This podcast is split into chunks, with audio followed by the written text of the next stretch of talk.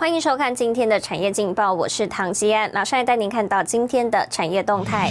台积电宣布四纳米在第三季量产，并推出车用晶片新技术。台积电线上技术论坛总裁魏哲嘉表示，五纳米出货已超过五十万片。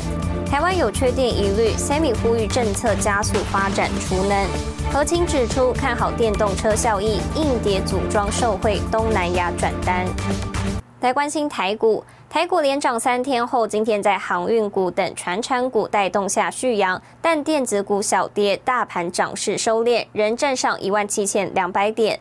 分析认为，台股要上攻，仍需依赖电子股、IC 设计族群五月营收可期，本益比也不算高，整体盘势要好。首先，美股表现要好，接下来还是需要外资重回台股，提供给您参考。接下来，请看今天的财经一百秒。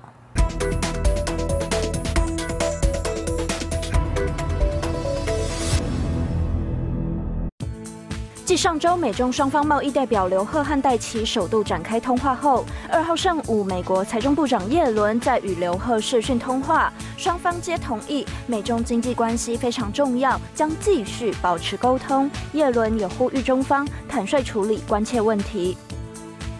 印度政府将投入两百亿美元，约新台币五千六百亿元，打造当地 LCD 面板供应链，成为现阶段全球最大政府 LCD 制造补贴。分析指出，全球 LCD 市场正处于史上最长多头期，截至五月，报价已连续十三个月上扬。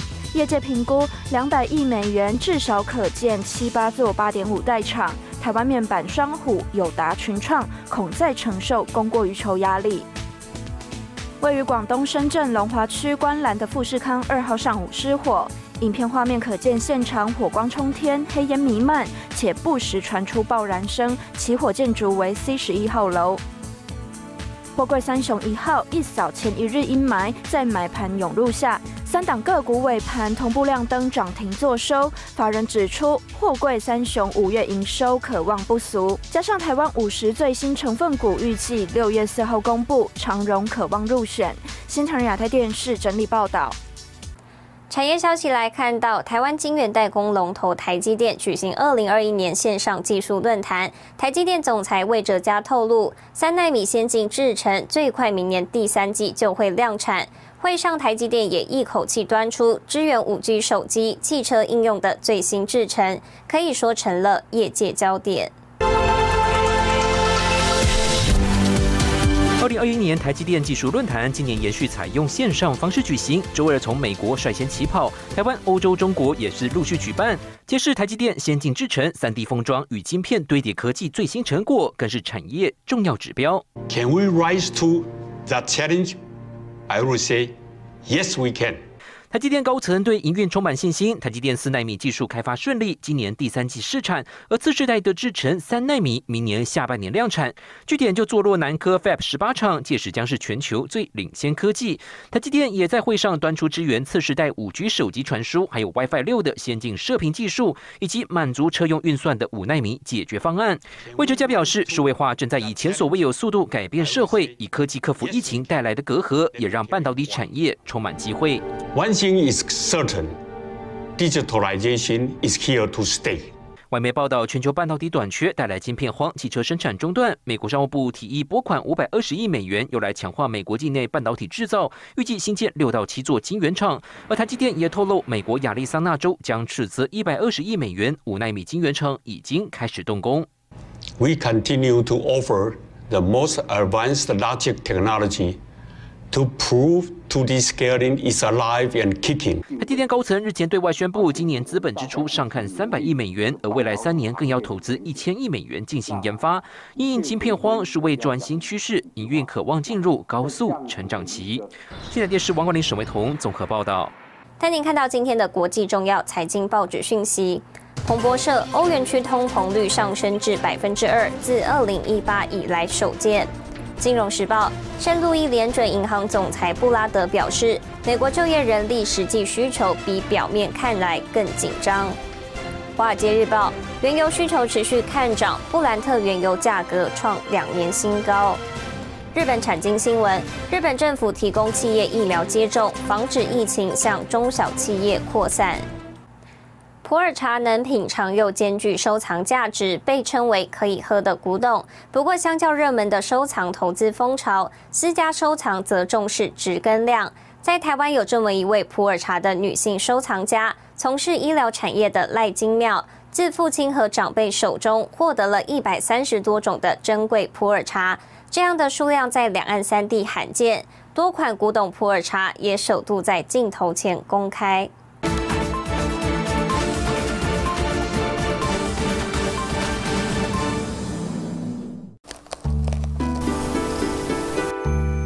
在享用这个普洱茶的过程，他常常都会想到我父亲跟我说：“让做人要有温暖，吼，然后就是要有温度。”品茗好茶，从中体悟做人道理，这是生技公司执行长赖金妙对父亲的印象。在赖金妙九岁时，往返两岸三地经商的父亲因心肌梗塞离世，留给他的只有收藏多年的普洱茶。九七年回归的时候，一个机缘，所以等于是我伯父他们就是把那个时候要回归的时候钱，把那时候的老古董茶，那时候都运回来台湾，发现到说哇，原来我父亲留给我的是一个这么棒、这么棒的一个礼物。透过父亲友人的介绍，赖金妙认识收藏普洱茶多年的长辈，了解普洱茶的珍贵，并研习茶道，扩充专业知识。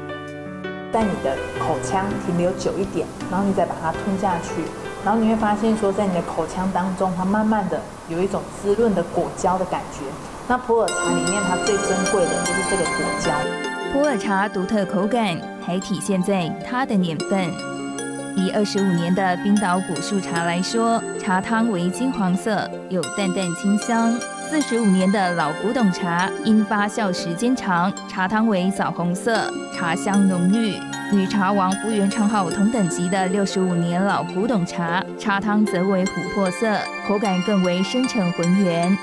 那茶的种类将近有一百三十多种，两岸三地收藏家这一个名号的收藏的私家珍藏的茶，就是真的是唯一的。